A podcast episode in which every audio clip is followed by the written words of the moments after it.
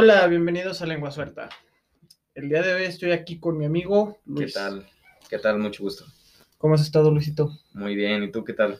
Bien, aquí grabando un nuevo podcast, divirtiéndome y haciendo presente en el, en el mundo podgráfico. Pues esperemos que les guste, esperemos nuestros- muchas cosas buenas con esto, A nuestros ser oyentes. esperemos que vayan sumándose los oyentes como vayamos grabando. Esperemos vaya saliendo mejor, porque la verdad somos bastante nuevos en este tema. Estuvimos horas, horas neta para intentar hacer esto y esperamos meses, bueno, no meses, varias semanitas para alcanzar un micrófono. Y pues el único consejo que obtuvimos sobre comprar un micrófono fue, gástense más. Y pues no, no, no, no entendimos muy bien. Entonces, Eh, entonces, ¿de qué vamos a hablar el día de hoy? ¿Qué se te ocurre? ¿O quieres que yo empiece el tema? Pues igual tú puedes comenzar, yo te sigo y pues ahora sí que Hablemos un poquito del ayer. ¿Cómo ves? sí, pues ¿por qué no?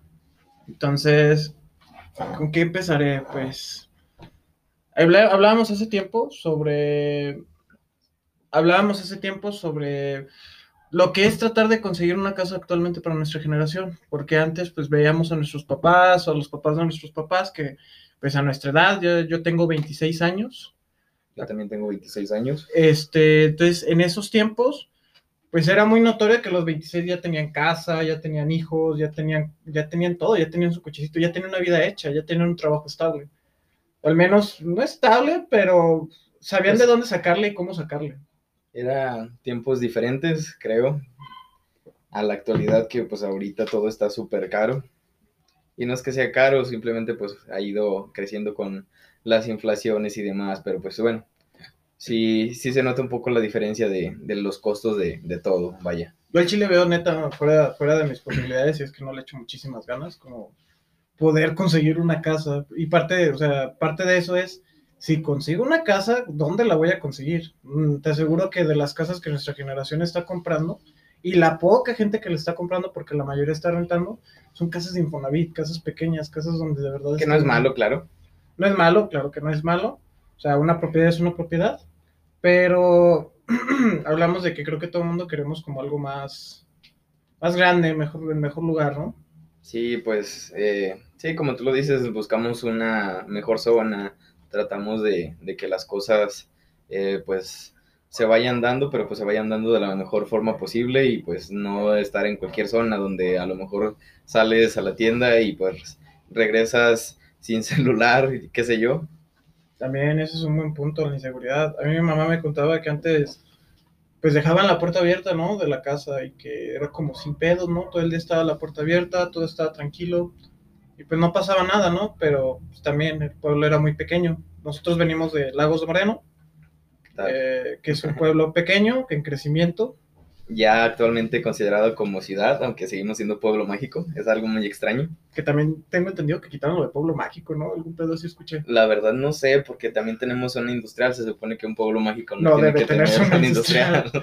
Que yo agradezco un poco eso, porque pues, Pues creo que- es... ambos, ambos somos eh, estudiantes casi egresados de la carrera de la poderosísima ingeniería industrial, aunque les duele y aunque les cueste, base, base de, de- de toda ingeniería. la base de toda ingeniería, las mejores matemáticas que vas a encontrar en tu vida. Pero sí, pues yo ahorita que haces énfasis en la parte de, de la de que antes era mucho más seguro que podías dejar la puerta abierta, yo me acuerdo eh, hace algunos ayeres, estoy hablando de por lo menos 15 años, eh, en mi casa, un día pues olvidamos la puerta abierta com- completamente en la noche y pues afortunadamente nunca he vivido esa parte de, de los robos eh, en casa habitación. Me ha tocado en parte de vehículos, pero pues bueno, esa es otra, otra historia. ¿Alguna vez te conté de la vez que, que aquí en mi casa se metió un hombre a robar, a robar comida? No. ¿Nunca te conté eso? Hace muchos años, eh, yo tenía que te diré unos ocho años, y se nos hacía muy raro porque regresábamos de la casa, porque seguido salíamos como a pasear, ¿no? Por aquí mismo, salíamos como al jardín o cosillas así. Y regresábamos aquí a la casa. Entonces llegábamos, subíamos escaleras, llegábamos al refrigerador y no había comida, faltaba comida, era raro, ¿no? Porque éramos una familia de tres personas, éramos mi papá, yo y mi mamá, y mi hermano, pero mi hermano pues es un bebé. Entonces con el tiempo seguía pasando y pasando y pasando, y un día llegamos y nos encontramos a un cabrón encima de la barra tragando, güey. No mames. Era el vecino, güey, era nuestro vecino, güey, se estaba, se estaba yendo por el techo y descolgándose para entrar, porque antes no teníamos puerta como en la zona, en toda esa zona de la cocina. Entonces llegamos, mi papá se encabrona, mi mamá, ven, mi mamá y yo nos vamos y nos ocultamos como al cuarto. Y ya, mi papá lo agarró putas y lo sacó de la casa. No mames. Pero ¿cómo estaría la situación para el vato, güey? Para que neta tuviera que meterse para robar comida, güey. Pues, y estamos hablando de que, bueno, es que también, si nos vamos a lados muy técnicos, creo que en ese entonces pues no estábamos... No está eh, tan- No, no sabíamos lo que estaba pasando, pues sí, sí, sí, a eso te refieres. sí, Yo no entendía la situación, a mí se me hizo solamente muy raro, solamente fue como de qué pedo que es este señor en la casa. ¿Es mi tío, mamá? Pero- ¿Acaso, acaso es Santa Claus? ya llegó con, ya llegó con regalos. Pero sí, se, se- o sea, ya contando como esa parte de la anécdota. Pero ya volviendo un poquito al tema, eh, creo que cada vez es más complicado. Nos la pasamos rentando y pagando a la gente que ya tiene sus casas, gente que heredó, gente que etcétera. Pues y no podemos generar nuevas riquezas. O sea, la clase media, nos quedamos en clase media, la clase alta, pues sigue subiendo, cabrón. O Pues, bajando, no sé. eh, ahí sí estoy un poco en tu, eh, en tu contra, por así decirlo, Eh, Dime. porque creo que pues si le chingas más, sí puedes hacer las cosas, pero el problema es de que, ¿qué tanto vas a sacrificar? O sea, realmente, El fin justifica los medios. exactamente, el fin justifica los medios. Eh, considero que si llegas a lo que tú, eh, a tus expectativas, porque pues que realmente cada persona tiene sus expectativas y las expectativas varían por mucho, pero pues creo que se, se puede hacer las cosas, es un poco más difícil, realmente. O sea, sí entiendo que te refieres que todavía se puede lograr. O sea, Sí. te, te refieres a ese punto de todavía se puede lograr. Sí, o sea, estoy de acuerdo, pero creo que ahora es muchísimo más difícil. Sí, exacto. Y mi Pues, duda eh, es- Ahí ahora sí que es el tema que en conjunto estamos de acuerdo. ¿Qué, qué, qué, qué chingados también le espera a las generaciones futuras, ¿no? A nuestros hijos. ¿Y qué va a pasar con los hijos de nuestros hijos, güey? Porque en ese punto, cabrón, porque si ahorita es difícil conseguir una casa, güey, imagínate cómo va a ser el futuro. Y hablamos de salarios super puteados, güey. Demasiado. O sea, yo de donde estuve trabajando, lo que se ganaba y también de la experiencia que has tenido, eh, trabajos donde les pagan a los obreros, les pagan entre mil pesos, mil cuatrocientos pesos, y la neta ves que no la rifan. O tú veías que las personas que estaban de obreras decían, ay, sí, yo estoy bien contento, y No, pues no, o sea, te lo juro que le sufrían y le buscaban. Y está bien culero, porque en muchas ocasiones se veían las personas de ingeniería, o sea, los ingenieros etcétera, castigando a estos mismos obreros, quitándoles una parte como de las bonificaciones que se les daban. Entonces, imagínate el castigo culero que es todo ese pedo. Pues sí, aunque también, bueno, la, la evolución y todo, esa parte también es parte de lo, de lo que iba. Creo que en hace 15 años o por lo menos 20, que ya estamos hablando de 20 años, que no es fácil, sobre todo cuando tienes eh, nuestra edad, que son 26 años, como ya lo dijimos. Eh, creo que a, parti- a partir de que se hizo el famosísimo eh, Telecán, fue cuando la situación en México comenzó a mejorar un poco. Porque yo... ¿Qué? Explícanos qué es el Telecán. El Telecán es el tratado de libre comercio que había entre Ok. Estados Unidos, Canadá y México. Eh, a raíz de eso, pues eh, México eh, comenzó a desarrollarse un poco más, comenzó a haber un poco más de industrias, fue también parte de que en México comenzó a haber un poco, un poco más de movimiento. Que empezaron de- a llegar empresas Ajá. extranjeras, ¿no? Que, Sí, y pues realmente pues eh, lo podemos ver tal cual aquí en Lagos, si, te, si nos vamos a un nivel más local. Ajá. Creo que a raíz de que llegó el parque industrial, pues en Lagos empezó a haber un poco más de desarrollo, empezaron a haber más negocios porque pues antes salías y Como que ya esa oportunidad, ¿no? Sí. A lo mejor. El parque industrial también sí movilizó muchísimo la economía que tenemos aquí en Lagos. Pero como en todos lados, pero también al mismo tiempo, si te fijas, gracias a la cuarentena, un buen tema que hablar, primo, Ya sé. La cuarentena, cómo tumbó, cómo hizo las cosas tan feas. ¿Cómo nos ha cambiado? Muchas, muchas empresas, muchas empresas de aquí de Lagos llegaron y ya se están yendo por lo mismo de la cuarentena. No toleraron, no aguantaron esta crisis.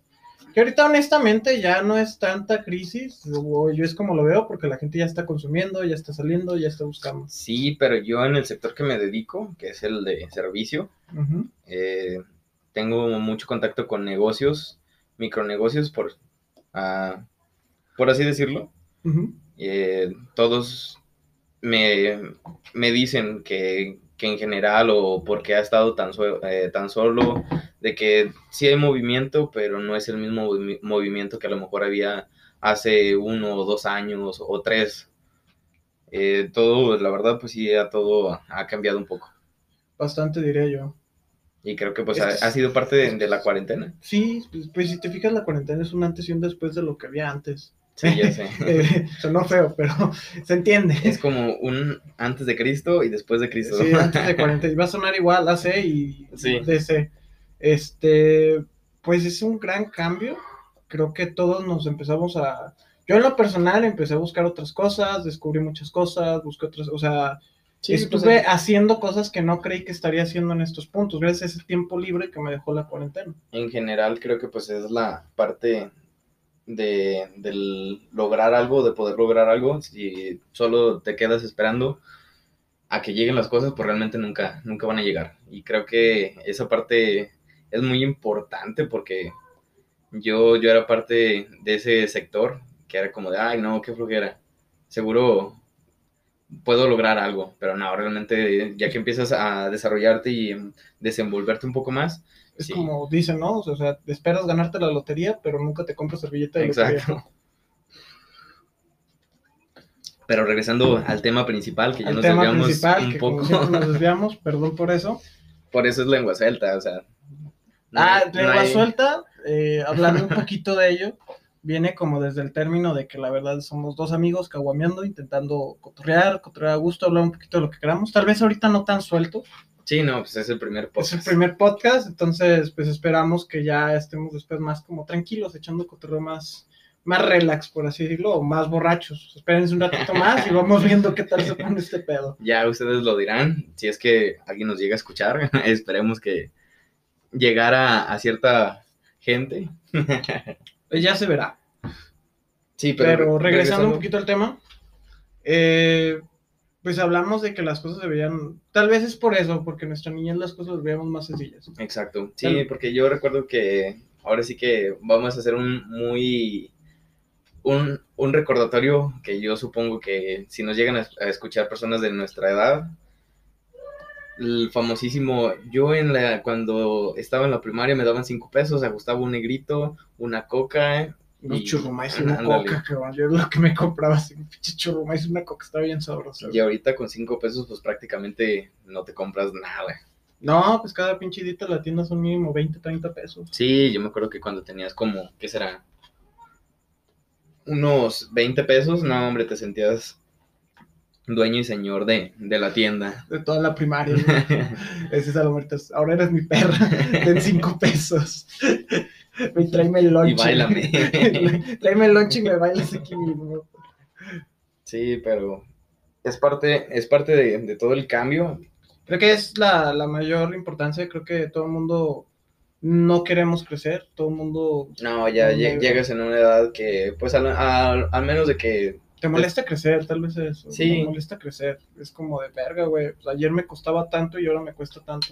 pero yo siento que no es tanto el que te moleste crecer, sino que te moleste que... Cada vez te das cuenta de más cosas. vez. exacto, Ajá. como que puedes llegar a, a- a informarte de una mejor forma y pues en general te vas dando cuenta de que cómo funciona la economía, que realmente pues a ciencia cierta yo no sé cómo funciona bien tal cual una economía, pero a pesar a pesar Pues, Yo siento que la economía funciona, pero nadie sabe cómo funciona, ni siquiera Sí. los grandes expertos. O sea, no se sabe por qué funciona ni cómo funciona y siento que el momento que solo es como de a tanta oferta y tanta demanda y, y, pues chícale, ya y búscale. y pues que haya movimiento de dinero, ¿no? Pero pues así las cosas, así es como nos tocó vivir. Desafortunadamente nos tocó un hecho histórico. ¿Qué? histórico. Mi opinión histórico, porque yo la verdad la cuarentena la interpretaba, la interpretaba más como todo ese desmadre de la peste negra. Como todos así de, ah, la verga, y todo está súper mal, y nadie tenía, y nadie podía, y, y todo era un desmadre. Cosa que fue un desmadre por cuestión de que muchos Estábamos desinformados. estaba- exactamente, estábamos desinformados. Pero ahora nuestra generación debería tratar, o tiene, más bien tiene la obligación de prevenir esto, de, de que si vuelve a pasar, ya, ya tengamos mejores medidas de cómo hacer todo este desmadre. Sí, mejores contenciones de, de cualquier virus que pueda volver a, a llegar a, a nosotros, que pues ya leyendo y demás no estamos exentos de que eso vuelva a pasar. Uno extraña ver los ruglets en la tele, ¿no? Sí. es un cambio muy drástico, ¿no? De repente hablando de algo y metes los ruglex. Ahora me refiero a de- de Ah, ya, esa ya. remembranza de, de estar niño y no tener que entender nada. de Sí, ya esto y no sé. que Yo recuerdo la última, a lo último parecido a la pandemia, que fue lo de la gripa H1N1. De hecho, no, no le sufrimos ahí. Bueno, No, yo ahí, ahí pues realmente pues prácticamente todos pensábamos que iba a ser exactamente lo mismo, ¿no? 15 días de, de vacaciones, por así decirlo, y pues toda la normalidad. Desafortunadamente llevamos ya prácticamente un año, un añito un año cinco meses. valiendo verga. Y pues no ha cambiado. Entonces No. seguimos aquí, seguimos vivos, afortunadamente. Y pues tratando de adaptarnos más que nada. Sí. Pero volviendo un poquito de nuevo al tema, tal vez fui yo el que cometió el error de volver a meter la cuarentena. No pasa nada. Así es esto. Eh, pues era complicado. Bueno, no sabemos si era tan complicado porque al final de cuentas pues le chingaron nuestros jefes, le chingaron nuestros abuelos para conseguir lo que ahora tienen, ¿no? Sí, claro. Y ahorita pues es que toca- también puede ser eso, ¿no? O sea, que realmente nunca, como no, no vivimos esa etapa, no sabíamos tal cual qué ¿qué era lo que estaba pasando. Y pues por eso llegan como que esas cosas de, de decir que antes todo era más fácil. Porque pues si te fijas, o sea, haciendo como un, un recordatorio rápido, las personas antes pues no, no ganaban, no todas, no ganaban No más de mucho, pero más de 6 mil pesos, a lo mejor ya hace 7 mil, 10 mil pesos era un super sueldazo. Pues es que también si te pones a pensar un poquito en la inflación. eh, una vez en una clase, en una clase me hablaron sobre personas, personas extranjeras que venían a México a causar inflación. Te lo explico de una manera muy sencilla. Imagínate que tienes, que tiene, que vives en una zona. Tu casa te costó dos mil pesos. Como ejemplo, no te cuesta dos mil pesos, yo, sé que no. Pero de repente empieza a llegar gente, eh, empieza a llegar gente de otros lugares con una gran suma de dinero y a huevo quiere quedarse con ciertas partes de este terreno. Entonces, ¿qué es lo que hace? Decir, ¿sabes qué? Te ofrezco, tú a ti te costó dos mil y los lugares ya están costando dos mil, tres mil pesos. Este, entonces llega el güey y te dice, yo te doy diez mil por todo este terreno. Entonces la gente empieza a decir, ah, no manches, entonces mi terreno vale más. Mi terreno es más caro de lo que lo estoy dando. Entonces necesito empezar a venderlo más caro. Y todo esto provoca una inflación dentro de los terrenos. Y provoca una inflación dentro de todos estos terrenos y de todo este tipo de cosillas. Y así es como de repente, hablando un poquito de las casas, ya los terrenos costaban, ya las casas costaban siete u ocho veces más de lo que cuestan. Sí, claro, pues eh, trasladándola a la actualidad, antes de que llegara el parque, el parque industrial, todas las rentas eran súper baratas aquí en Lagos. Era, no sé, te encontrabas una, una casa muy, de muy... De buena calidad, por Sí. decirlo, de alguna forma.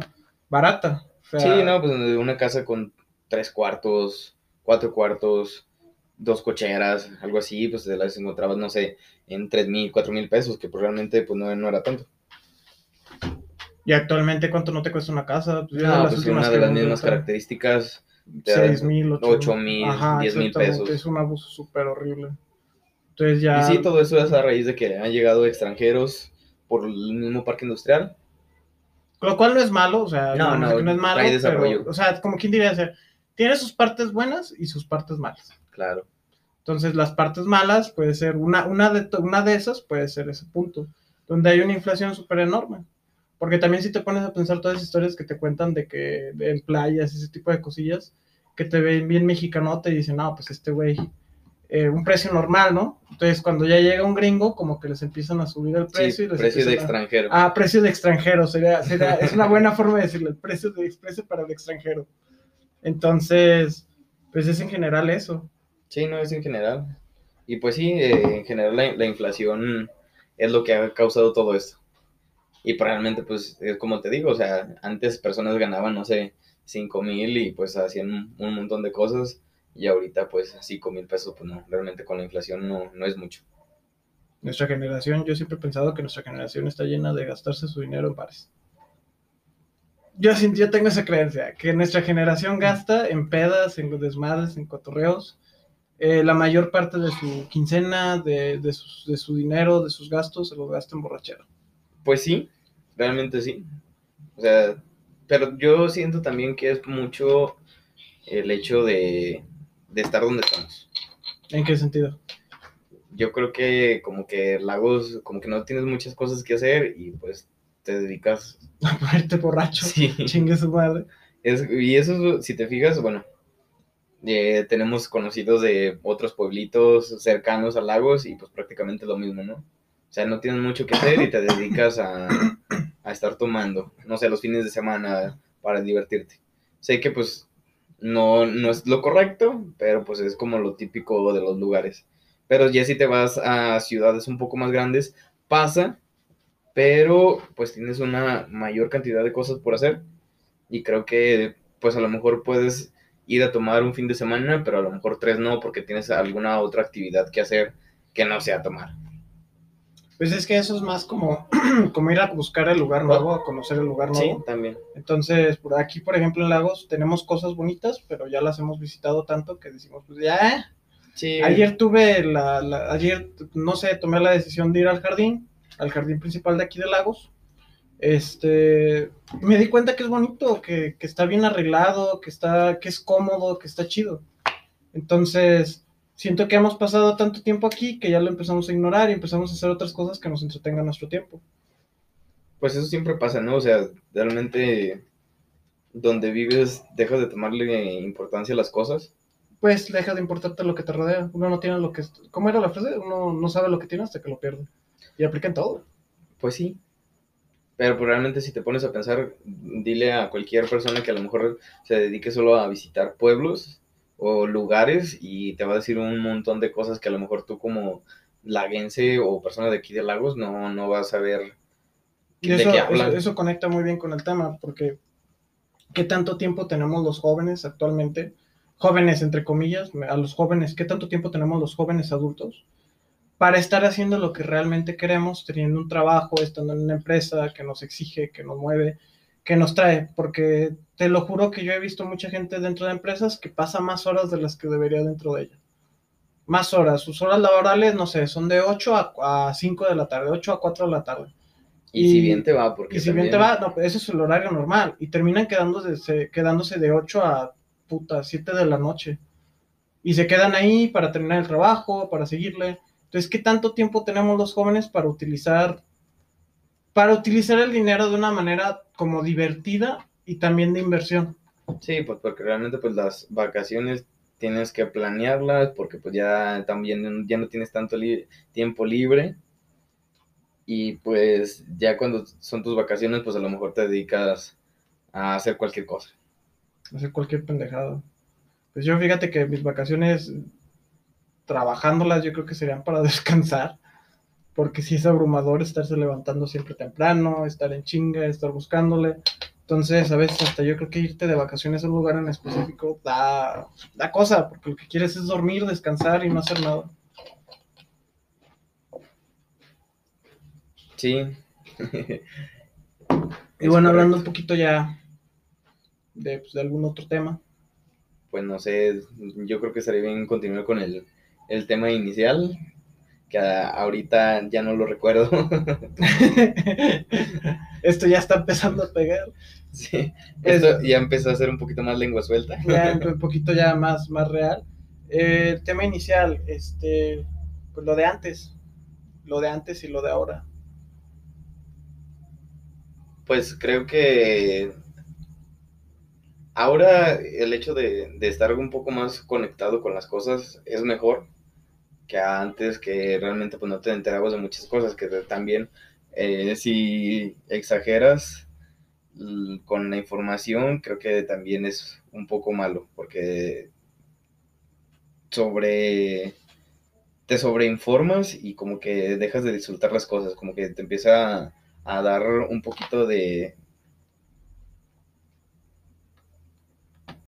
Pues hablando así como, ya con un poquito más con la lengua suelta, escuché hace tiempo que gente fuera de, ¿cómo decirlo? Como gente de otros países dice que México somos gringos, que México es como otro, como otro gringolandia, como otra, otro lugar donde estamos muy agringados, por así decirlo.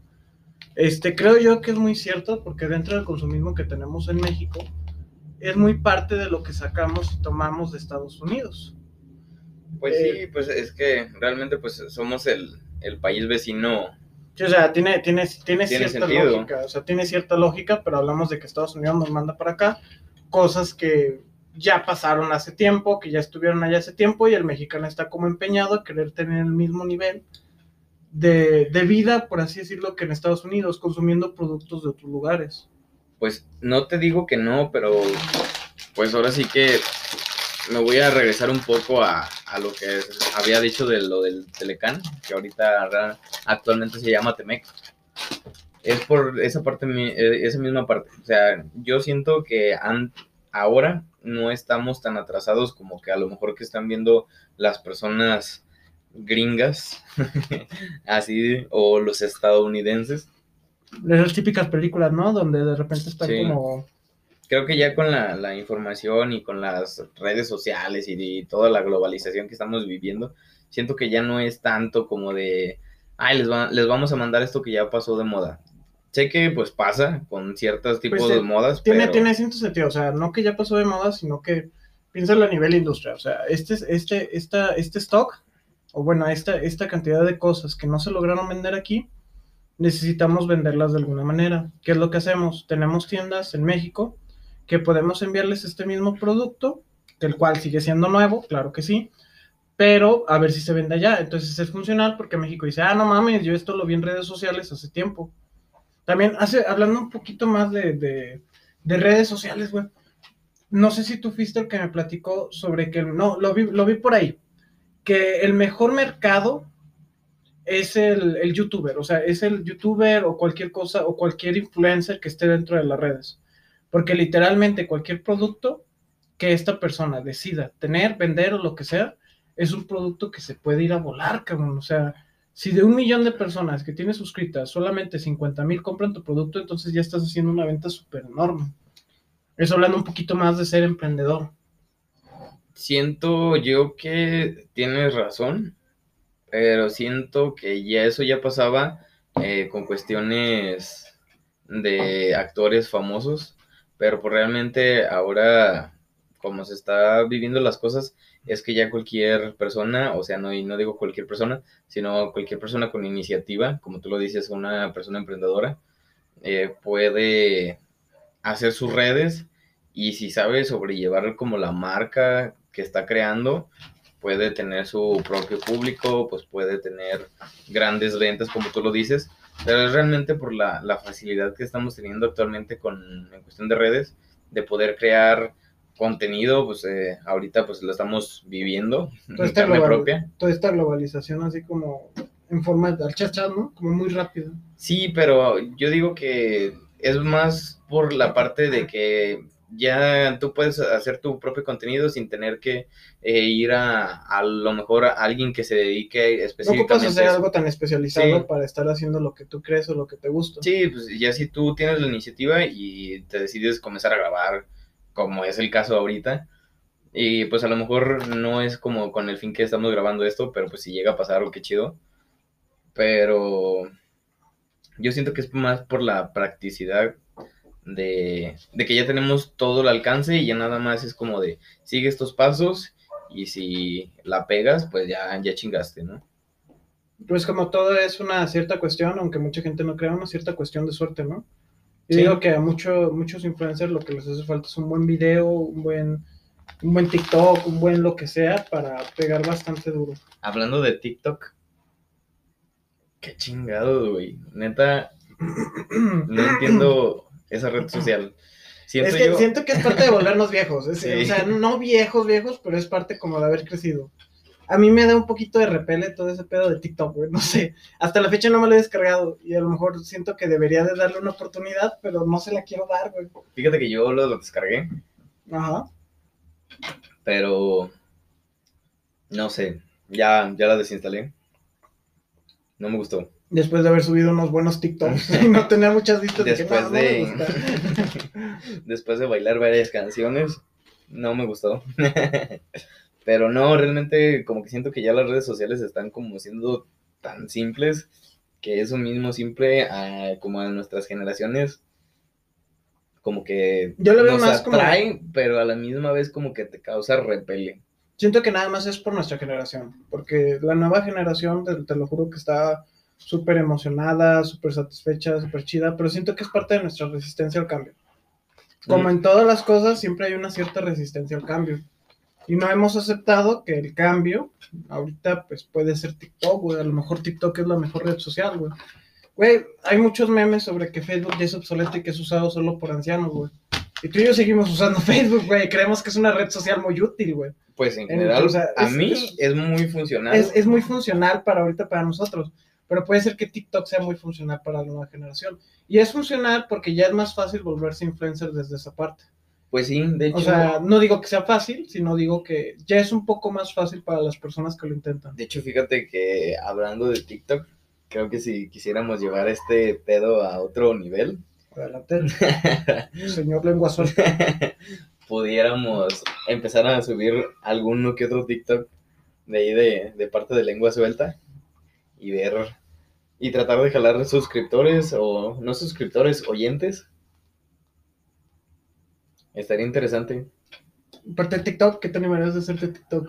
No sé, la verdad no, no me animaría nada. Mira, o sea, yo- yo- ra- es que realmente nosotros lo vemos así porque yo, yo eh, de, que- de- de que lo descargué, o sea, estaba viendo que no solamente es como subir TikToks y bailar, o subir TikToks y enseñar algo en cuestión de, de mujeres, ¿no? Que las nalgas, que algo así. Fíjate que yo he visto algunos TikToks Por- por, ahí, güey, que no solo las mujeres ya están enseñando las nalgas, güey. No, Ya hay bastante vato que se está animando como a mover todo el merequetengue. Entonces no, no está mal, no, no digo que no está mal, pero al menos ya nos estamos abarcando los vatos también ese mercado, güey. No sé, yo a, a mi gusto no es algo que me guste, pero siento que sí puedo llegar a muchas ¿Cómo? personas. ¿No te gusta enseñar las nalguitas por TikTok, mijo? No. Mm, entonces esto no va a estar funcionando muy bien. Ah, pues creo que no es, no es mi mercado, vaya. que no hablábamos sobre diversificación y todo el pedo. Claro, yo, yo, yo apoyo completamente eso, la di- diversificación. Pero no enseñando. Sí, no. Creo que hay otros medios. Pues suena, suena, suena bien, pero la idea es entenderlo, porque yo hace tiempo me dejaron un trabajo, pues, de esos trabajos extraños que te dejan en esas materias como de psicología y todos esos pedos. De relleno diría, pero es más como para enseñar valores al ingeniero, o más para que tome conciencia de lo que está... De lo que- Humanizarlo, ¿no? Humanizarlo, para humanizarlo, bien dicho. Entonces, la tarea era hacer un TikTok. ¿De verdad te dejaron eso? de Me tarea? dejaron eso de tarea. Y tuve que hacer un TikTok. Lo hice con un, con un pizarrón y con unos, una, ¿Y, unos y podemos buscar ese TikTok? No mames. No lo guardé, lo guardé en mi, lo guardé en mi celular, pero no lo, no lo subí, güey. Pero yo le tuve que pedir ayuda a mi hermana, porque al chile yo la descargué la aplicación y dije, no le entiendo ni vergas. Y ahí estuve un buen rato porque había como, como filtros, como, como la edición de todo esto, la chingada. Dije, güey, la neta no, no está tan sencillo como subir algo a Instagram. En Instagram nada más es como de, pues chingue su madre, ¿no? Quiero una historia, dejo apretar el botón, ya se armó. Quiero poner un filtro, pues está fácil, le doy hacia la derecha. Este, quiero subir una foto, le aprieto el botón de en medio y ya Ah, está. claro, eso que se escucha no son balazos. No, parte de estar en México también es acostumbrarte cuando hay balazos, cuántos son balazos y cuántos son los buenos. Ya puestos, sé, ¿no? no inventes. No mames. Creo que ya como mexicano uno sufre mucho de eso, de escucha cosas así y prácticamente te quieres tirar al piso. Pues más o menos. Ya siento que llega un punto donde nada más es como cierra las ventanas, escóndete ahí, güey. no salgas. No hasta- salgas y ya. Hoy no sales. final. Ya mañana será otro día. Sí, pero eso de, de TikTok creo que es buen, o sea, te puede llevar a muchas nuevas personas. Realmente estaba viendo un TikTok en TikTok. Válgame la, buena. Válgame la Bueno, redundancia. también puedes ver TikToks porque hay mucha gente que se roba los videos y los sube a otras plataformas. Sí, pero ese TikTok prácticamente te decía que cualquier persona se puede hacer viral en TikTok. Ya dije muchas veces TikTok. Creo que de TikTok nos debería de patrocinar. Así en el primer episodio. ya sé. Estos vatos se están poniendo pedos. Qué buena publicidad para TikTok. no mames. Bueno, creo que no necesita publicidad. Solita se hace. Pero sí puedes, siento yo que puedes llegar a muchas personas. ¿Se puede? Claro que sí. De hecho, pues era lo que comentábamos, que las redes sociales, este, Pero en general con esa. con esa, pues es que es la de ahorita. Es la de moda, ya sé. Fíjate que ya hace unos años decía, no, no creo que nadie tumba Facebook. Facebook es como la red social. Pero lo mismo dijimos de Metroflog. Nosotros estuvimos en el tiempo de Metroflog. Yo nunca tuve Metroflog. ¿No tuviste Metroflog? Yo sí, güey. Yo tenía mis fotillos ahí todas editadas mamalonas, con sus letritas y sus pinches de estos. Y ahí firmándome la gente. Y luego de repente llegaba gente y era como de, hola, paso a dejar mi firma para que tú también dejes una firma en el mío. Un saludo, bye. Y era como, eh, Afortunadamente nunca tuve eso, nunca tuve la necesidad de estar pidiendo eso. yo no pedía nada. Tampoco llenaba mi, eran creo que 20 comentarios, yo nunca los llenaba, güey. No, yo nunca. Lo que sí tuve fue hi-fi, pero Yo nunca tuve hi-fi, nunca supe qué verga era. yo nunca lo entendí realmente. Creo que es parte, como lo, lo volvemos a decir, parte del cambio y parte de actualizarte, pero pues Creo que donde nos esforzamos más en, en aprender fue en Facebook, porque yo al principio también Facebook se me hacía muy raro, se me hacía como, ¿eh? Y luego Sí, empezaron pero- a hacerle mejoras y a simplificarlo. Ahorita Facebook está muy bien porque ya ahorita un señor ya de cualquier edad puede agarrar Facebook y es muy fácil de entender. Te estás dando cuenta de que acabas de decir que, que somos señores. Pues estamos ya en, en esa etapa donde estamos transformando en señores, donde De creo que el momento en el que empiezas como a, a empezar a tratar de generar, empezar a buscar, es cuando te empiezas a convertir un poquito en señor. Porque te preocupas más de lo que necesitas hacer para sobrevivir, para triunfar, que por lo que puedan decir o pensar o lo que en lo que puedas entretenerte. Pues sí, realmente Como que pones más los pies sobre la tierra, eso es a lo que voy. O sea, como que pones más los pies en la tierra y dices, pues vamos, a lo que viene, a lo que sigue y a buscarle. Creo que es ahí cuando te conviertes en un poquito señor, güey. Pero ser señor, a pesar de tu idea, no es usar unos shorts con unos tenis, güey, Nike, güey, pantalones también, los mamalones con una playera blanca y andar así con tu cachucha de, "Eh, ¿qué onda, mi chavista? Sino en el sentido de ser una persona responsable. que te diré que usar short y tenis es de las cosas más cómodas que puede haber. Sí, sí, totalmente de acuerdo. Güey, una cosa de la que es, es crítica, pero al mismo tiempo no. O sea, que- qué bueno y qué chido, porque es parte de, de mi forma de decir, yo no entiendo lo que está pasando, pero en mi opinión personal, creo que la ropa masculina se está feminando mucho. No, no tengo nada en contra que se afemine, no tengo nada en contra de la ropa femenina, lo que sea, nada más es un comentario en general. Yo cuando voy a comprar ropa, porque los lugares que voy a comprar ropa también va la misma chaviza. va la misma, o sea, va la misma anterior generación, va los mismos chavitos, va lo que sea. Este, la ropa ya está rara. Shorts muy cortitos, a mí no me gustan o me incomodan esos shorts que están muy cortitos. O playeras muy pegaditas, o si no son pegaditas como con colores pues extraños, o sea, no, no es que un color defina una sexualidad, pero se me hacen como raros los colores, o diseños muy raros también en playeras. También he visto que de vez en cuando ya se está como promoviendo el uso de, de falda. Te lo pinches juro, güey. No, no, no he visto nada de eso, He visto yo hombres con falda. pero cuéntame más. Cuéntame más. Es- Va a llegar un punto donde se van a organizar. No está, no está, no a, está a la mal. única persona que he visto con falda siendo hombre que se declara heterosexual Ajá. es Bad Bunny. Ah, ese es uno. ese es uno. Si, si, si una persona, si un influencer como de ese vuelo, un, un famoso, porque ese no es influencer, ese ya es famosísimo, eh, usa falda, entonces pues se está normalizando, ¿no? Lo cual no es malo. Yo opino que no es malo, está bien, pero Pues no sé, a lo mejor es algo a lo que no estoy acostumbrado. Siento que lo normal para un hombre era usar un pantalón de mezclilla, un pantalón, y etcétera, y ahorita ya hay como más diversificación en ese sentido. Entonces, no sé, yo siento que en lo personal no usaría ese tipo de ropa y siento que cada vez me estoy quedando menos sin ropa, entonces en algún punto voy a ir a una de esas tiendas de señores. Siento que eso, eso, eso les pudo haber pasado a nuestros papás, güey. Que a lo mejor hacían lo mismo, comprar en las tiendas de moda y ya llega un punto donde dicen, no, la neta, eso ya no es para mí. Es eso, es que ya no es para mí. Sí, no. Entonces, de- ya voy a empezar a comprar esas tiendas que es como, no. Próximamente entonces te veremos con falda. Probablemente empiece a usar mi faldita. Era, era lo que quería llegar. Me gustaría usar falda, pero no sé cómo decirlo, sin querer ser juzgado. No, yo creo que yo seguiré, seguiré siendo de una forma un poco más tradicional. Seguiré buscando mis jeans. Y pues ahora sí que de ahí no me sacan. Ni cuando, ni cuando hubo la moda de, de pantalones de colores. Fui como... Yo sí caí en esa moda. Yo no. Yo- yo- no, no, no de ciertos colores, nada más era como mi pantalón así como color amarillito. Dije, ay, está bonito. Bueno, es que Hay ciertos colores, ¿no? Porque hay, hay colores que se ven elegantes. No, no muy elegante me veía, pero No, no, no. O sea, hay pantalones que son como tipo de vestir.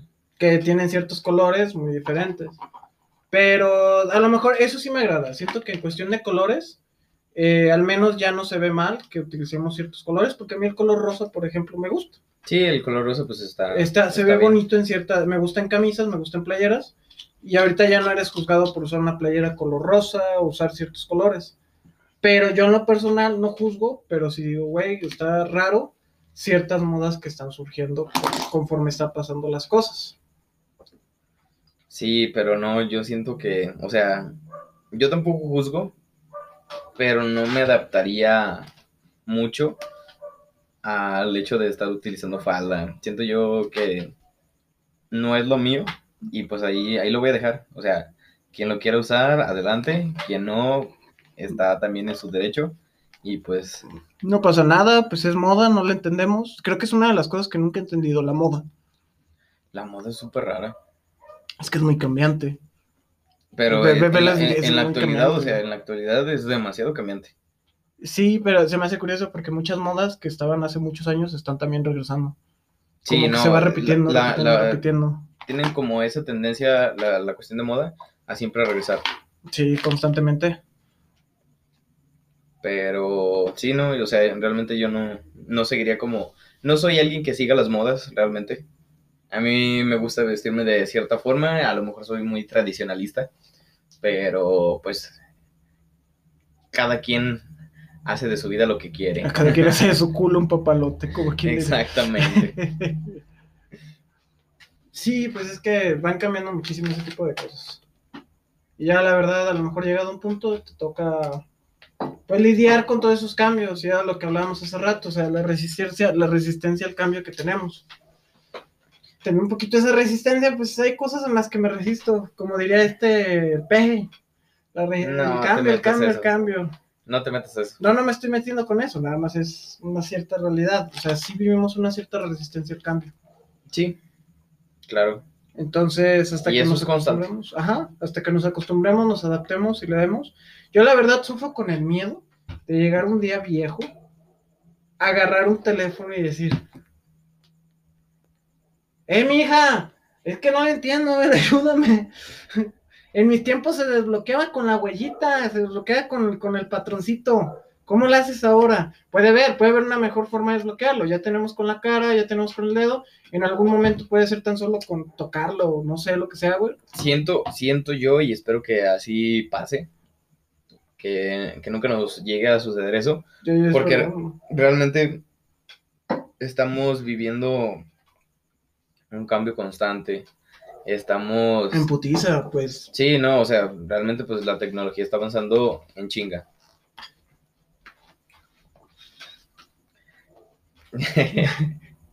para, para los que nos están escuchando, Edgar acaba de hacer la cosa más señor, desabotonarse el pantalón, Es que ya me está porque la apretando. gordura ya no lo deja. Ah, pues es que aparte la gordura y la caguama, está cabrón.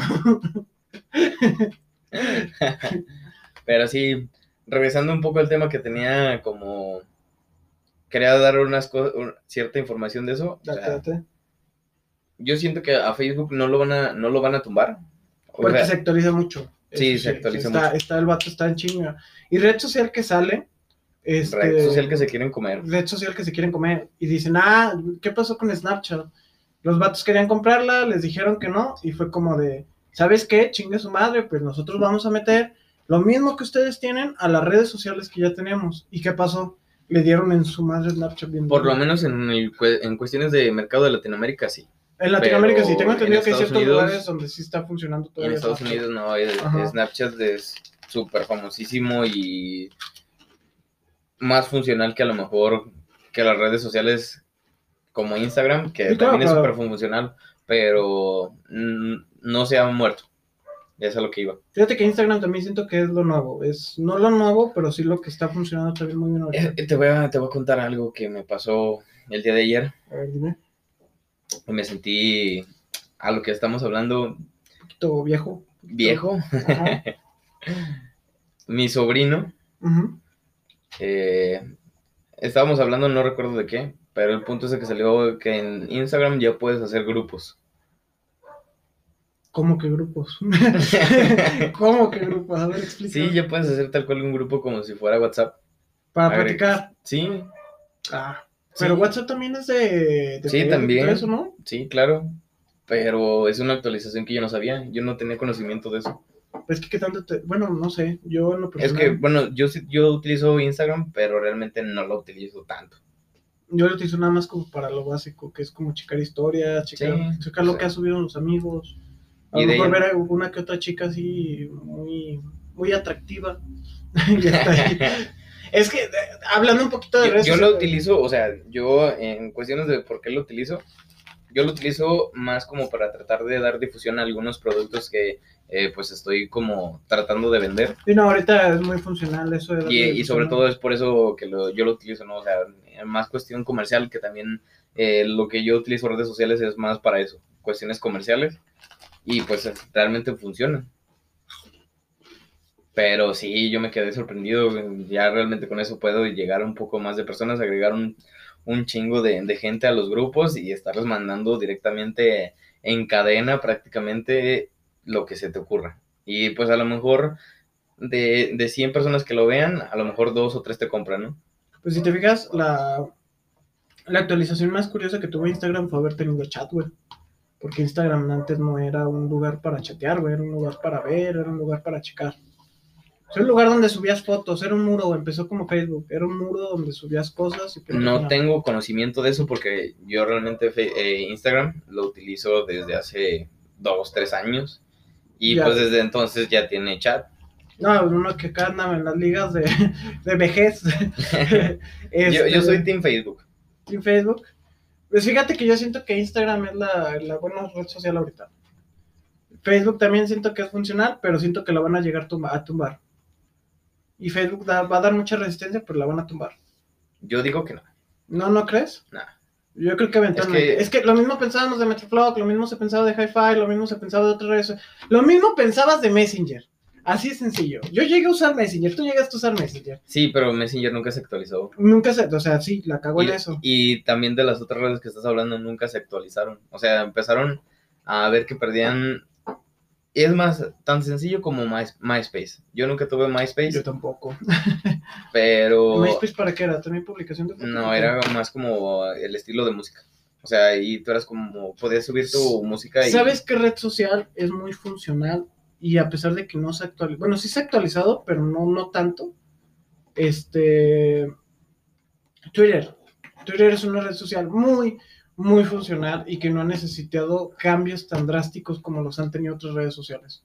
Ha habido cambios, claro que ha habido un chingo de cambios, pero no ha tenido una actualización tan fuerte como Facebook, que de antes nada más publicar pendejadas en tu muro, ya tienes chat, ya tienes, ya tienes este, portada, ya tienes foto de perfil, ya tienes esto, ya tienes el otro, ya tienes tus, tus millones de memes, ya tienes para generar esto, tus para promocionar tu negocio. Pero fíjate que yo siento que las personas por el mismo hate que tiran tanto en Twitter, Es una buena red para desahogarse, ¿no? sí.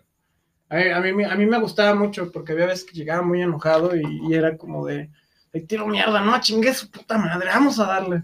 Yo siento que por eso muchas personas se han salido de esa red social y pues varias personas de las que yo sigo, eh, yo veo que ya ni siquiera utilizan esa red social porque por lo mismo, porque hay mucho hate y es como de, no, para que prefiero estar como en redes más eh, eh, friendly, que sería como Instagram, que sí se ve hate, pero no de la misma cantidad que puede haber ahí en Twitter.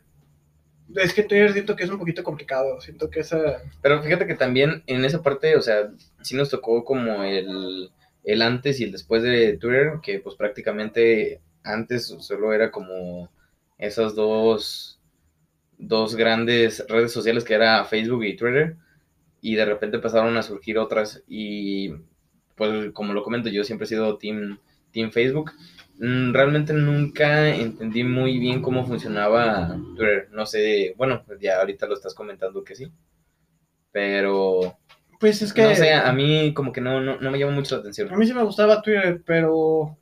eh, Aunque, aunque dicen que de ahí surgieron los memes, los actuales memes, y que principalmente... Es otro buen punto, los memes. ¿Tú recuerdas los viejos memes? Sí. A mí me gustaban mucho los viejos memes. Fuck yeah, este... Yao Ming. Me da mucha risa los de Yao Ming. ¿Qué otro más? Bad Face, ¿no? ¿O ¿Cómo? Poker Face. Poker Face. Y luego Troll Face. Y luego... Ándale. Chingos y chingos de memes muy buenos. Iban surgiendo. Y la transformación directa de los viejos memes a los de ahora, donde ahora cualquier imagen que, que sea un poquito hilarante o que trate de dar risa o lo que sea, pues ya se ya se en meme, considera ¿no? como meme. Exactamente. Y antes realmente pues no, no se consideraban memes, o sea, antes eran como, ah, vi, vi esta imagen, pero como que empezaron a... a- No digo que haya sido un mal cambio, porque honestamente No. he tenido de estos memes Y los que me han memes dado tienen- muchísima risa. demasiada difusión también. Horriblemente. De hecho, no sé si has visto The, The Boys. Hay una parte donde el principal, como spoiler, pero muy leve, no la vas a entender, no te voy a explicar los personajes. Este, donde un personaje. ¿eh? No pensaba verlo, no lo he visto. Está muy buena, deberías verla. Este. No me llama la atención, intenté verla, pero no me llama la No, atención. está muy loca, está muy buena. Este, donde esta persona hace una pendejada, donde hace una estupidez. Entonces, la forma de arreglar su puntaje, porque la idea es que la gente lo acepte en el sentido de redes sociales y todo este tipo de cosas, es que crean memes, memes de la situación que pasó. Mm. Entonces, eso hace que la gente, no sé si decirlo, que quede mal informada o que se lo tome no tan a pecho, que se acuerde, ah, pues no pasó nada. Cuando fue algo grave, entonces nada más con los memes fue bajando como la gravedad del asunto, entonces sus puntos como de audiencia, como de aceptación, este, subieron, güey, un 5%, algún pedo así. Entonces los memes, los memes tienen una difusión súper enorme, güey. No, los claro memes que sí. neta es una cosa muy. ¿Y qué hacen muchas empresas? Tratan de sacar memes para Sí. promocionar sus productos. O simplemente está el meme de moda y se, sube, se tratan de subir al tren, ¿no? Sí, exactamente. Hay Que muchas- es muy funcional, Sí, exactamente. porque a lo mejor la vuelven a romper y, y se vuelve a hacer viral y pues ahora sí ahí va su marca. Quien ha tenido muchos memes ha sido este Dross, güey. Y Dross sabe y le gusta que salgan sus memes porque sabe que es algo muy inteligente. Sí, pues lo mantiene en el mapa. Exactamente, de, de repente empiezas a subir sus... De repente dice una pendejada o lo que sea y dice, ah, vamos a subirnos este tren del mame y Habla- vamos a darle... dale". Hablando de Dross, Ajá. ¿cuál, cuál fue su último video y hace cuándo fue su último video que tuviste? Yo vi la semana pasada, Ah, yo ya tiene años que... ya no tienes años que no lo ves, no me acuerdo de qué era. Desde Pero es que, que- Dross es tan antojable para de vez en cuando y sabes que es el, Pero- por excelencia. Es que yo siento que empezaron a salir demasiados canales de YouTube que se pirateaban lo mismo de Dross. Y Dross llegó en un punto donde ya no tenía como contenido, o a lo mejor su contenido se volvió muy repetitivo y Es que está cabrón, imagínate sacar uno o dos videos por semana, güey. Donde hables sobre cosas raras o cosas y tétricas, güey. No pasan tantas cosas tétricas como para estar su- subiendo durante tantos años, dos Eh, veces por semana, güey. es que también eso es, es muy cierto, porque anteriormente no teníamos tanto alcance en cuestión de información. Como la tenemos ahora. Y ahorita es como de, a lo mejor lo ves tal cual en un periódico y antes era como de te informabas. que no lees el periódico. Yo tengo un verguero que no lee el periódico. La última vez que leí el periódico eran puras desgracias. Yo no leo el periódico, el periódico.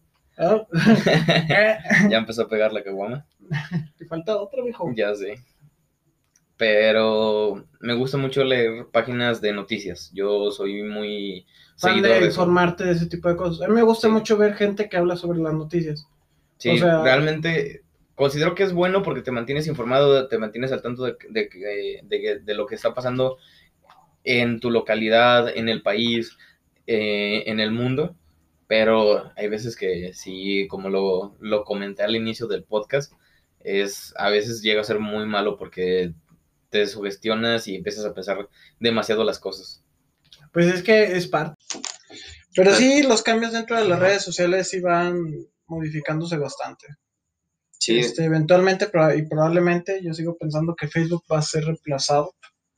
Pero pues hasta cierto punto la empresa Facebook no se va a dejar reemplazar, por así decirlo. pues mm, no, no creo que O sea, es que sigue en constante actualización. de Sí, no, no creo que muera por completo, porque realmente pues se está actualizando constantemente y si sale alguna nueva red social, tratan de comprarlos y si no se, se compra, Yo- se implementa la misma tecnología que está utilizando la nueva red social que ¿De está... dónde está sacando dinero WhatsApp, güey? Eso, eso no entiendo. WhatsApp. Ay, perdón amigos, es que Abrir, abrir una caguama de la forma tradicional con un encendedor y a lo pendejo. Tratando de sacar un ojo. eso fue el abrir una caguama. Síganme para más consejos. Pero sí, es como te digo, o sea, realmente no creo que muera porque si sale una nueva red social, tratan de comprarla y si no la compran, copian lo mismo, lo hacen a lo mejor cualquier cosa diferente, pero tratan de implementar lo mismo en sus redes sociales. WhatsApp también es parte de Facebook y de Instagram. Yo siento que WhatsApp existe para que no exista otra. Siento que es como una forma de decir, no quiero que me roben este mercado. No, pero realmente sí existe otra que es- también es muy funcional. Pero no es tan famosa. ¿Cómo se llama? Telegram o algo así. ¿no? Creo que es mexicana. No, ¿O es rusa. ¿Es rusa? Ah, ok. Había una, había una empresa también como de mensajería mexicana, ¿no? La verdad, no. Ah, eso estábamos hablando hace rato, que ni siquiera llegamos como al tema, pero medio lo toqué. Este, el mexicano no apoyando, de hecho creo que fue el inicio, parte, parte de, de este, el mexicano no apoya como empresas mexicanas. No, no las apoya, me pasa. Es que, es, es que hasta nosotros, hasta nosotros en ciertas partes, No, no, no, o sea, o bueno, continúa. no, adelante, ¿qué ibas a decir? No, no, no, es que tú dilo. Es que el mexicano no apoya o piensa que lo producto mexicano no es tan bueno como el extranjero. Entonces, pues siento que es parte de, ¿no? O sea, tratamos, deberíamos, debería ser casi que nuestra obligación tratar de apoyar producto mexicano. Siento que, pues, eh, a huevo que has escuchado hablar de Shan- Shantar o algo así se llama. Shark Tank. Entonces, Shark Tank es una excelente propuesta, aunque sea un programa televisivo y su chingada madre, pero también es una forma de apoyar a emprendedores mexicanos o empresas pequeñas que están empezando a surgir, pero con buenas ideas. Entonces, siento que también parte de nuestra responsabilidad es apoyar a esas empresas pequeñas. Sí pasa, o sea, realmente yo como pequeño emprendedor, aquí lo platico desde mi perspectiva, teniendo dos pequeños negocios, no completamente míos, pero tratando de apoyarlos. Uno de esos es una aplicación de reparto tipo grandes empresas, que no, no voy a decir los nombres, por cuestiones de, Ojalá nos patrocinen. Sí, sí. Y pues es el primer podca- podcast, pues, pero esperemos que lleguen muy pronto los patrocinios. luego, luego, buscando el dinero, dijo. Claro, claro. Pero sí, Patrocina Victoria, güey. Eso estaría. Corona, Corona. sea, grupo modelo, Corona, general. grupo modelo. el que quiera. Ahí pueden mandar sus patrocinios o sus contactos para hacer cualquier tipo de difusión a nuestro correo. Pero sí, o sea, yo viéndolo desde esa perspectiva, el mexicano es muy, muy dado a, como tú lo dices, a no apoyar creaciones mexicanas. Yo, la aplicación en la cual pues actualmente trabajo es completamente mexicana, hecha por mexicanos, eh, y pues sí hay apoyo, pero no es el mismo apoyo que hay a lo mejor para otras empresas que como sean grandes, transnacionales, por así decirlo. Y pues eh, sí pega porque realmente aquí se está quedando completamente el dinero. Eh, y pues no, no está saliendo del país y al contrario, pues actualmente pues estamos pagando demasiados impuestos a mi consideración, que es parte de la limitante, pero pues afortunadamente sigue funcionando. Sigue funcionando. Y la otra pues es un, un productor que salió de Shark Tank y pues poco a poco se empieza a ver el apoyo, ¿no? Sí, o sea, se ve, pero de todas formas no hay tanto tanto apoyo. Pero pues a final de cuentas no los productos no se hicieron de nombre tan fácilmente. No, claro. Entonces la idea es empezar como poco a poco. Pero aún así el mexicano sigue sin apoyar ese tipo de productos, como que tiene una mala idea sobre el mismo producto mexicano. Como que somos, eh, y sin meterme en problemas, siento yo que somos... Malinchistas. Malinchistas un poco egoístas, y preferimos que los extranjeros vengan a... Que somos envidiosos. Sí, pues no toleramos ver a veces que un mexicano esté como haciendo algo muy chido. Y nosotros como, primera, tratamos de agarrar también, como que creemos que también nosotros te merecemos. Y nos molesta ver que alguien está llegando como más lejos, ¿no? Estaría bien si el mexicano tomara esa idea de me molesta ver que esa persona esté llegando más lejos, pero quisiera algo al respecto, ¿no? O sea, que fuera como de él está llegando lejos, yo también tengo que llegar lejos entonces vamos a llegar lejos. Pero a mí me gustaría verlo desde la perspectiva de que viene una empresa extranjera y con esto aclaro que no estoy en contra de las empresas extranjeras, simplemente creo que en México hay mucho talento y pues nos hace falta un poco de apoyo a nosotros mismos mexicanos para eh, trascender y que la tecnología y aplicaciones en general sean aplicaciones mexicanas pero en otros países. Fíjate que Bueno, yo lo estoy tomando un poquito más al tema de aplicaciones porque pues es al giro que yo me, dedico, pero pues en general creo que se podría hacer cualquier cualquier cosa, porque pues obviamente pues somos mexicanos y pues tenemos la capacidad y tenemos el conocimiento y la suficiencia de hacerlo, pero nos hace falta llegar y romper esa barrera que nos está deteniendo constantemente, diría yo. Este, pues lo que se puede observar muchísimo es que llegan también, amigos, sean conscientes de lo siguiente, está chido que esté llegando empresas de otros lados, pero también pónganse a pensar que los mejores puestos también lo están ocupando personas de otros lados. Personas que esta misma empresa dice, va, te voy a generar trabajo dentro de tu país, este, voy a contratar un chingo de obreros, algunos ingenieros, pero el puesto de director, el puesto del mero chingón de aquí de mi empresa lo va a obtener una persona que viene directamente de mi confianza. No es malo, tiene lógica, o sea, es viable, está, bien, pero aún así es gente que no es mexicana, es gente que está trabajando y viniendo desde otros lados. Entonces, lo viable es apoyar y ayudar a empresas mexicanas. Y ustedes, empresas mexicanas, hijas de su chingada madre, sean conscientes de que si las empresas de otros lados crecen y se diversifican en ciertas maneras y también abren franquicias y etcétera, lo que sea, es porque algo están haciendo bien. Aprendan, no solamente se queden, se queden con sus empresas de, de giro familiar o empresas pequeñas, sino implementen. Como ingeniero industrial, se los digo. Este, como ingenieros. Como ingenieros industriales se los decimos, buen punto. O sea, hay cosas que se pueden implementar para mejorar y quedarte en un giro y estancado donde estás es una pésima idea. Porque te lo juro que aunque pagues poquito más para contratar a un ingeniero extra que pueda implementar y mejorar dentro de tu empresa, tu empresa va a crecer y no va a crecer poco, va a crecer exponencialmente. Aunque también siento que parte de las empresas mexicanas que hay eh, se limitan mucho. Claro que sí.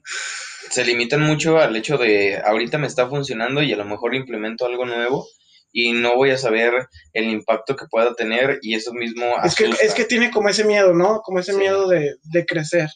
O sea, la idea es, si le pegas algo nuevo y le tratas, no funciona ni modo, le sigues buscando. La idea es seguir creciendo y de convertirte en una empresa pequeña es convertirte en una mediana y después en una grande. Porque quedarte con empresa pequeña solamente es asegurar, solamente es como decir, ya estoy ganando algo, pues me quedo así, ¿no? Es una idea de conformismo que el mexicano también trae. Empresarios mexicanos, piénsenlo. Yo siento que se puede llegar a más Más lejos. el claro. hecho, con el hecho de estar implementando mejoras, no solo quedarte con eh, lo que te funciona y, y hasta ahí. Hay que tratar de, de siempre estar innovando, porque quien no se mejora, eh, Se queda. Se queda. Así de sencillo. Sí, de hecho, eso lo estamos hablando de las redes sociales. Redes sociales que decidieron no actualizarse, que decidieron no mejorar, se quedaron en el camino y no se volvió a escuchar de ellas. Ya nadie tiene una, una cuenta por ahí porque todo el mundo dice, me voy a lo que se está actualizando, me voy a lo nuevo y me voy a lo que etcétera. No A lo- por nada. a lo que me agrada, a lo que, pues sí, como tú lo dices, a lo que se está actualizando y a todo lo que se está usando. Pero pues no quiere decir que a lo mejor tu empresa que es pequeña no puedas llegar a eso, simplemente pues tienes que llegarle al sector adecuado y de ahí agarrarte y no soltarte hasta llegar igual o mejor que otras empresas. El punto es llegar lejos, no estancarte y decir, ¿sabes qué? Ya, ya, ya, ya vendo tres panes. Y con tres panes ya saco una ganancia. Entonces con tres panes me quedo. Sino decir, vendo, vendo una cantidad, puedo mejorarla, de vender tres puedo vender cuatro, y de cuatro puedo vender ocho, y de ocho puedo vender dieciséis. Y decir que me sentí como el de la tablita. Ándale. Dos y dos son cuatro. Pero va, o sea, puedes ir mejorando y puedes ir sacando y, y creciendo. La idea es querer mejorar. Y muchas empresas no quieren, quieren seguir con los mismos. Y vamos a seguir contratando los mismos tres empleados. Y vamos a seguir produciendo. y no quiero que no quiero gastar más porque ya no me va a dejar tanto y pues no ese no es el, el punto el punto es eh, contratar más mano mexicana más personas mexicanas que quieran desarrollarse que quieran crecer. Y pues en general volviendo también a las redes sociales eh, es lo, lo como se ve actualmente. Sí, exactamente. o sea, ellos están invirtiendo miles y miles de millones de dólares en sus países para poder estar presentes en otros países, los cuales también les generan miles y miles de millones de dólares. Tan solo, o sea, volviendo a la parte de Facebook y a la parte de anuncios, eh, Facebook realmente pues de donde gana es de, de todas las personas que están pagando sus anuncios. Y eso los ha llevado a evaluarse bien en cabrón. chingos y chingos de dinero, güey. Y pues es que aprovechen, no hay que tomar esa envidia, no hay que dejarse llevar en ese sentido, hay que crecer. Creo que es la idea principal, el crecimiento. El crecimiento en general debe de darse de cualquier forma. Y tratar de escuchar a las nuevas generaciones. Denos trabajo, culero. Eso en realidad, a lo mejor es el tema principal que deberíamos tocar. Denos trabajo, traemos nuevas ideas, traemos nuevas cosas que implementar, nuevos modelos, nuevas experiencias. No se queden con el ingeniero que ya funciona. Y no, no- o sea, no solo en ingeniería, o sea, nosotros, bueno, lo estás tomando como que muy, muy personal. Siento yo que esto es como más general, es tratar de, de hacer que todo funcione mejor. Y si funciona mejor hay que invertir más. Y si ya te está dejando algo hay que invertir eso para poder llegar a más. Y como tú lo dijiste ahorita nos vamos a volver como el de la tablita pero pues realmente pues es como, como funciona porque si no inviertes de las ganancias eh, solo te vas a quedar Estancado, efectivamente. La idea no es quedarse estancado, ir creciendo. Pues volviendo al tema inicial también, el mexicano estancado que no sabemos ni cómo chingadas madres sacar las cosas. Así es, es, pues en general creo que debemos de, de sobrellevar las cosas y pues siempre mejorar. Mejora continua, amigo. No por nada Mejora existe el departamento. Exactamente. Pero pues hablando ya un poquito más de redes sociales, quitando un poquito el tema. En general de cualquier cosa. No nos vamos a basar ya en este punto en algún tema. Pero pues adelante. ¿Tú qué crees que... ¿Por qué crees que no haya más cerveza? Escuché que Victoria había sido vendida al extranjero. Sí. Entonces, fue vendida, ¿verdad? Que tengo entendido que era una empresa originalmente mexicana. Era, era una empresa mexicana creada por un español. En la madre. Sí.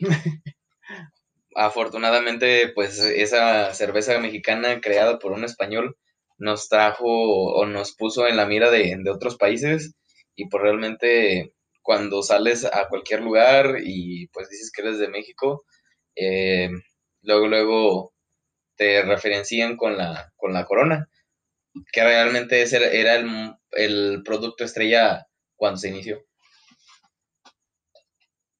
Pues honestamente, pensándolo así de manera bien, México a lo mejor necesita un poquito más de oportunidades en, ese sentido. A mí no me molestaría probar una cerveza mexicana de nuevo, pues, de nueva, de nueva categoría, de, de una empresa, o sea, no sé cómo decirlo, como una nueva empresa dentro de México, hecha por mexicanos y contratando mexicanos. Pues Pero siento que es complicado, o sea, yo una vez me puse a hacer cuentas y es bastante caro generar una empresa en cuestión de cerveza y vender una y vender una cerveza también es hasta cierto punto caro. Hablamos de que una cerveza de este estilo. En general, o sea, también parte de mi emprendimiento y, de una persona como soy que trata de diversificarse. me metí al sector de la cerveza. Hay montones. Actualmente yo creo que México está desarrollando marcas a lo tonto en cuestión, en cuestión de cerveza artesanal. Pero el problema es ese, que es muy cara. Siento que el mexicano ve ese problema constantemente. La cerveza artesanal te sale como entre 40, 50, 60 pesos. Es más cara del usual, pero está muy buena. O sea, es cerveza que es muy rica. Sí, pero, o sea, realmente si te pones a pensarlo, y yo como lo veía en su momento, es que vas a cualquier bar y estás comprando la misma cerveza industrial, que no es mala, a mi parecer, por los mismos 50, 70 pesos que te costaría una artesanal, pero obviamente pues la artesanal es mucho, mucho, mucho, mucho, muy diferente a una cerveza tradicional, pero cuando tratas de vender una cerveza artesanal, se, se vuelve cara porque... Por todo el proceso que lleva. Sí, no, no, no, no, no voy a eso. Eh, a lo que voy realmente es que se vuelve cara porque la gente piensa que es cara por el hecho de ser artesanal. Mm, no, exactamente, buen punto. La gente piensa que es cara por ser artesanal, cuando en realidad es cara Pero, por todo el proceso que lleva. Exacto. Porque no es barato, o sea, comparado con una empresa por ejemplo, Victoria, volvemos a lo mismo, Victoria, Victoria ya lo, ya lo crea en masa, ya lo crea lo loco, ya, ya, ya tiene establecido, ya tiene proveedores, ya tiene todo. Entonces es muy barato para ella generar una cerveza. Entonces hablamos de que una cerveza artesanal es muy caro porque no cuentas con los mismos proveedores, porque no te van a dar los mismos precios que esas empresas. Hablamos de que no compras 6 millones de, de pinches envases cuando en realidad compras 100, 200 envases, entonces el precio no es el mismo. Pues, o sea, ya yéndonos a, empresas artesanales un poquito más reconocidas y un poquito más ya desarrolladas, a lo mejor no son 100, 200, son 1000, 2000, 10000, 20000, pero pues obviamente pues como No compites con una empresa súper grande, más aparte de los procesos que llevas. Tú no exportas. No tienes la maquinaria que tienen las, estas empresas súper grandes. Y, a lo que va mi, mi punto es realmente al hecho de que estás pagando el mismo precio elevado por una cerveza que a lo mejor en una tienda normal, en cualquier Oxxo, cualquier modelorama, cualquier lugar te va a salir, no sé, en 15 o 20 pesos, pero llegas a algún bar y la pagas en sobreprecio. Por ser artesanal, ¿no? no, no, no, no. Eh, yo me refiero al hecho de, de las cervezas industriales. Ah, las cervezas industriales, sí. Llegas a un bar y... llegas a un bar, la sobrepagas, pero cuando te ofrecen una cerveza artesanal, en lugar de apoyar a ese sector que ahorita está muy exponencial, no lo pagas por el simple hecho de escuchar que es artesanal.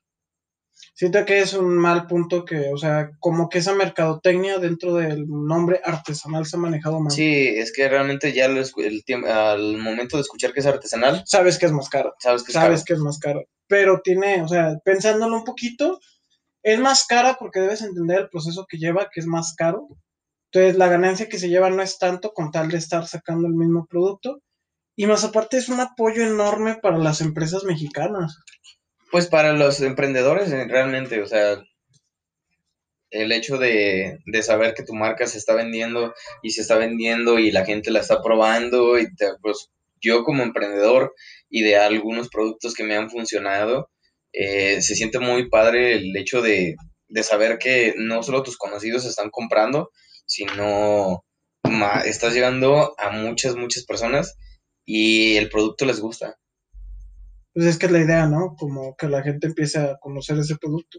Sí, realmente, y después de eso... Darle la oportunidad, ¿no? Sería lo adecuado. Yo creo que sí, o sea, yo realmente, yo trato de, de eso, de, de cuando veo una cerveza artesanal, a lo mejor sí sé que va a estar más cara. Pero apoyar, ¿no? Como decir, va, o sea, por probarme, por chingarme una. Es que eso hay que empezar desde eso, o sea, chingarme una de vez en cuando una cerveza artesanal es buena idea. Y a lo mejor no una, o sea, no una, sino siempre que salgas, a lo mejor siempre empezar con una cerveza o dos cervezas y así generarte una, una pequeña costumbre de, estar probando cosas Algo diferente, exactamente, por cambiar la costumbre de lo que se está haciendo. A lo mejor sí te va a salir un poco más caro, realmente. Pues, eh, te va a salir un poco más caro en cuestión de eh, la experiencia, porque realmente es lo que se vende. Pero pues estás invirtiendo por una mejor experiencia. por eso mucha de la cerveza artesanal sabe muchísimo más rica de lo que sabe una victoria o sabe esto o sabe el otro, ¿no? Sí. El, punto aquí es apoyar y pues tratar de... ¿Crees que el mexicano se limite a vivir nuevas experiencias? Yo digo que Yo siento que tiene miedo a esas nuevas experiencias. Yo siento que en su mayoría sí pero hay un sector o una cierta cantidad de población que dice chingue su madre, la cual es como de, pues venga, igual a lo mejor no vuelvo a tener la oportunidad. Y realmente esas personas que se animan después se, se vuelven clientes frecuentes y tú como negocio, tú como emprendedor, que creo que ya ahorita nos estamos basando mucho a esto, pero pues es parte de, ¿no? de ahorita estamos, eh, ahora sí que con la lengua suelta, ya hablando de cualquier cosa. Nunca mejor dicho. Eh, yo siento que pues tienes que hacerlo, porque si no lo haces, mm, a lo mejor no lo puedes volver a repetir.